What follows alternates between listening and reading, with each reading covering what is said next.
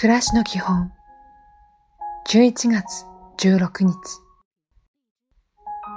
おはよう。誰もが自分に何かを教えてくれる先生です。ですから素直な気持ちで接しましょう。感謝の言葉を忘れないように。今日も丁寧に。こんにちは。バランスが大切です。